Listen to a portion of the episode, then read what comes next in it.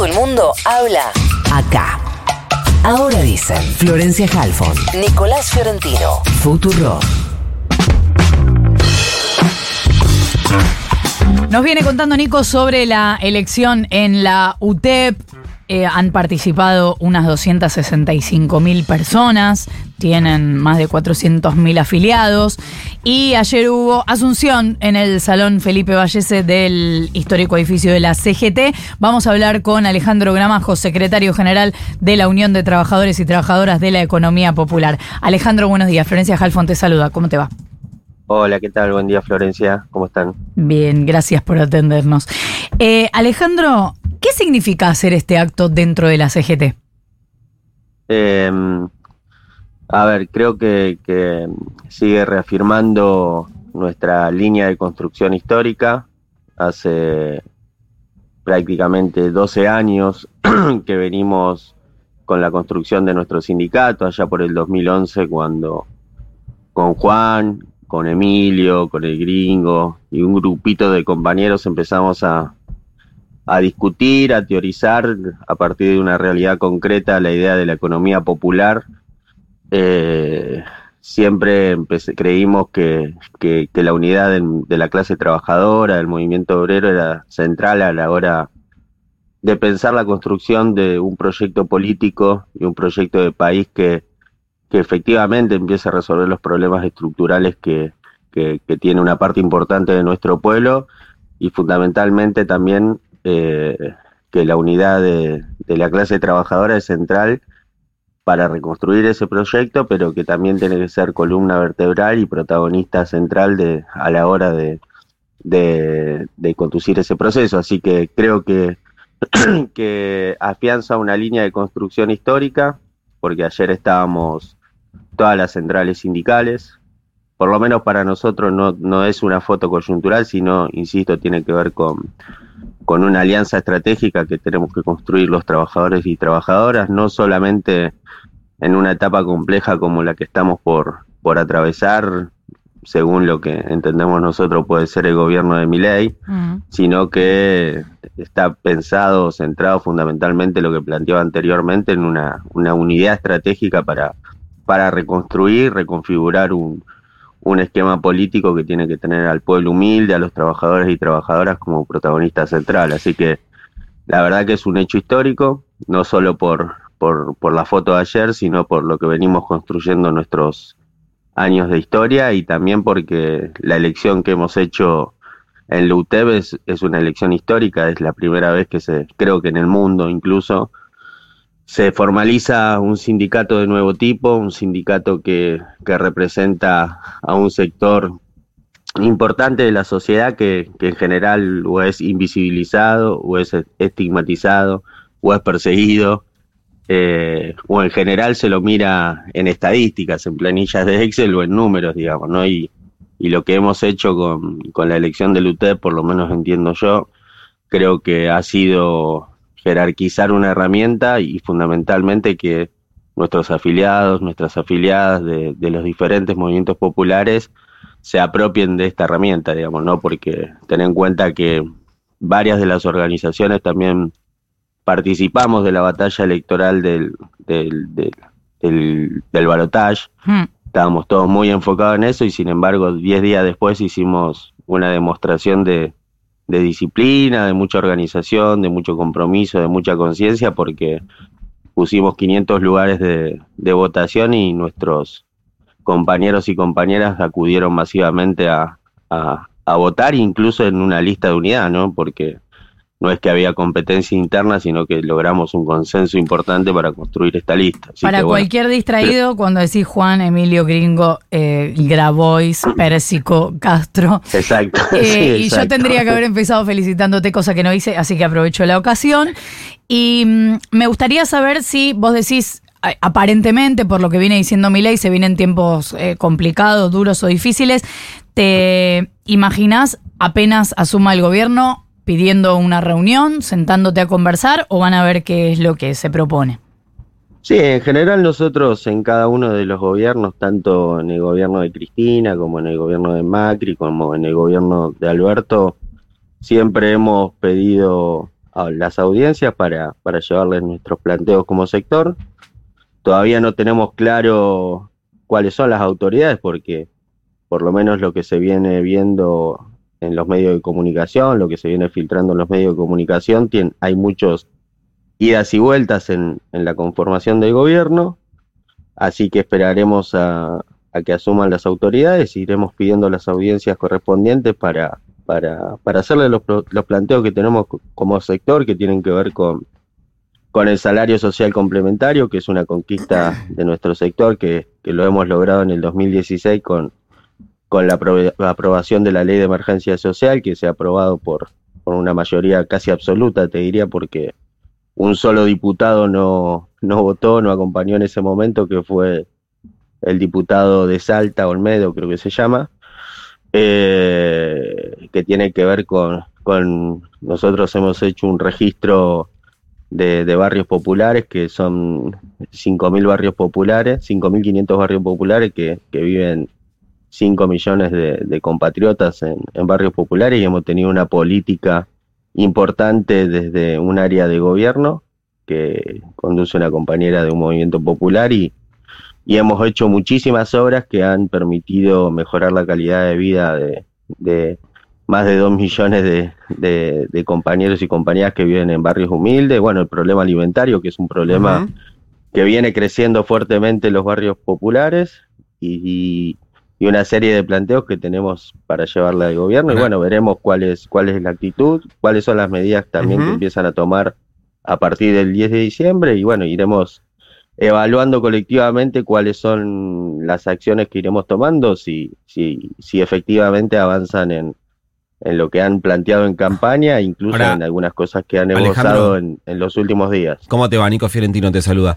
Me, me, agarro, me agarro, de esto último que, que decías. ¿Es eh, posible identificar cuáles son esos, no sé si la palabra es fusibles, pero esos límites, eso, eh, ese impacto que eh, generaría lo que dijo ayer Pablo Moyano en el acto de asunción eh, tuyo, que es eh, la unidad en la calle, ¿hay manera de decir, bueno, si pasa tal o tal cosa, la vamos a tener que salir a la calle? No, yo creo que, a ver, eh, si, si me decís a mí, yo creo que lamentablemente por lo que quieren, lo que han planteado ellos, entiendo que, que que la política de ajuste que están planteando es una política que puede ser catastrófica para no solo para los sectores más humildes, sino también para, para una parte importante de nuestro pueblo, porque están hablando de tocar eh, incluso subsidios que, que, le permiten, por ejemplo, a los laburantes no pagar el, el boleto del tren, del subte, del colectivo con una tarifa muy alta, bueno, el problema de la energía, el tema de, de la luz, del gas, de internet, de los alimentos. Bueno, creo que va a ser una situación muy compleja que no solo va a afectar a, nuestro sector, sino también a, una parte importante de nuestro pueblo, incluso a los sectores medios.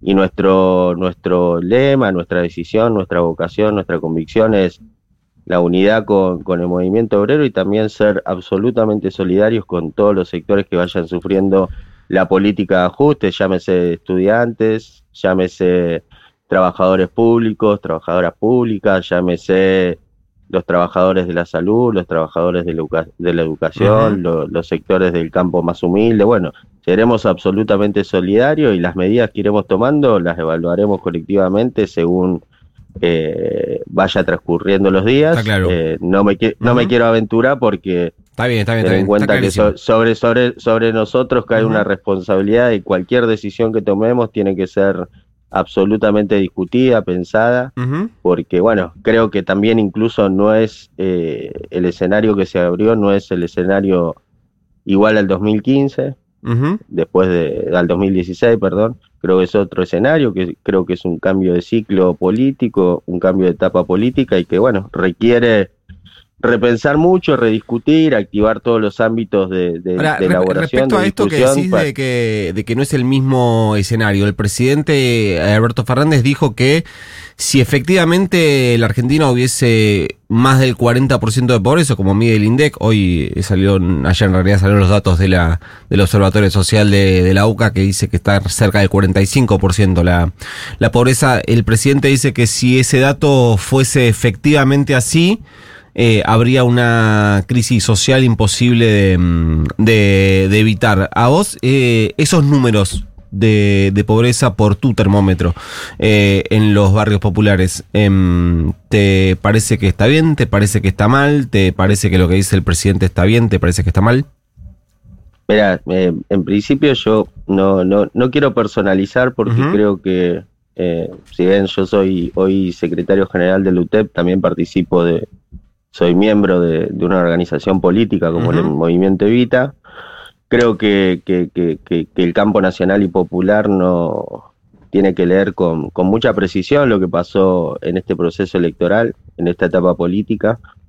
Eh, creo que no tenemos que cometer el error de, caer en, discusiones de la superestructura, ni palaciegas, ni, ni personalizar con el dedito acusador de quién tiene más responsabilidad de haber llegado a una situación como la que estamos viviendo hoy, sino que todo lo contrario, tenemos que ser una profunda autocrítica, entrar en debate para, para corregir el rumbo y para tratar de construir una salida política, una alternativa política que le recupere la esperanza a, nuestro pueblo, que vuelva a enamorar a nuestro pueblo y creo que, las, las discusiones eh, de, de Palacio y las discusiones internas hacen mucho daño, por eso creo que hay que llamar a, a reflexionar y ser autocríticos para corregir, pero creo que sí, voy a plantearte una cosa, eh, eh, no se puede desconocer la realidad. Si no hubo estallido social en la Argentina durante los últimos años, no es producto de, la magia, es producto de que existen en los territorios, en, en la comunidad,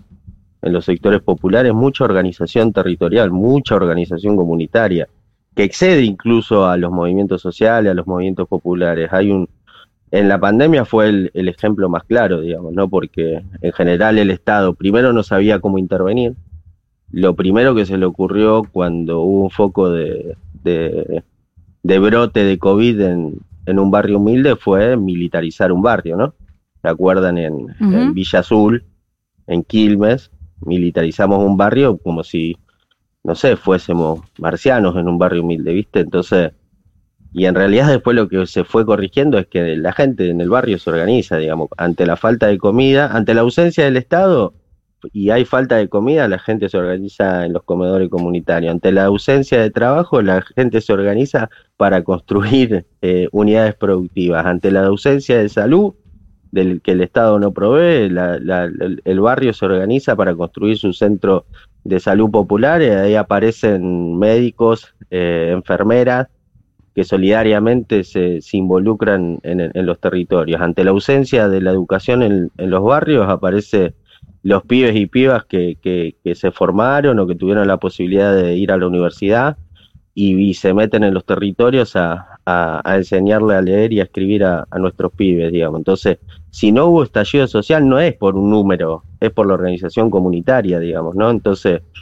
y, y tampoco se puede decir que, la medición hoy no, sirve el mecanismo de medición, está mal medido cuando históricamente se utilizó eh, el mismo sistema para medir la pobreza. Entonces me parece que no, no corresponde, hay que hacerse cargo de la realidad, no para buscar culpables, sino porque nosotros tenemos la responsabilidad de, de, resolver los problemas de nuestro pueblo. No estamos para comentar la política ni para, para acusar a uno al otro de, quién tiene más responsabilidad, sino tenemos que hacernos cargo. Es, si hay 45% de pobreza, imagínate si, como dice el Papa Francisco, sacaran los, los subsidios que, que, o la, ayuda social que pone el Estado en los sectores populares, estaríamos hablando de más de 50% largo de pobreza. Entonces, no tenemos que hacernos los distraídos con la realidad, todo lo contrario, hay que asumirla y hay que, y hay que reconocer esa realidad y meterse de lleno eh, a discutir con, con el pueblo, a pensar con el pueblo, porque incluso creo que que la posibilidad de resolver los problemas, de, incluso de la construcción de una salida política popular, no va a ser a partir de las discusiones superestructurales, sino leer el, mensaje que nos dio que nos dio nuestro pueblo en esta en esta elección. Estamos claros. Porque no, yo, yo creo que no no ellos hacen una mala lectura el, gobierno de Milei si creen que el pueblo les dio un cheque en blanco eh, y si no entienden que solo votó por por enojo, no votó por más ajuste, votó porque nosotros tuvimos incapacidad de, de, resolver determinados problemas y bueno, hay que hacerse cargo de eso. Alejandro Gramajo, secretario general de la Unión de Trabajadores y Trabajadoras de la Economía Popular, la UTEP. Gracias Alejandro por habernos atendido. Muchísimas gracias a ustedes y que Dios los bendiga y nos vemos pronto. Un abrazo. Ocho y media de la mañana, 18.3 la temperatura de la ciudad de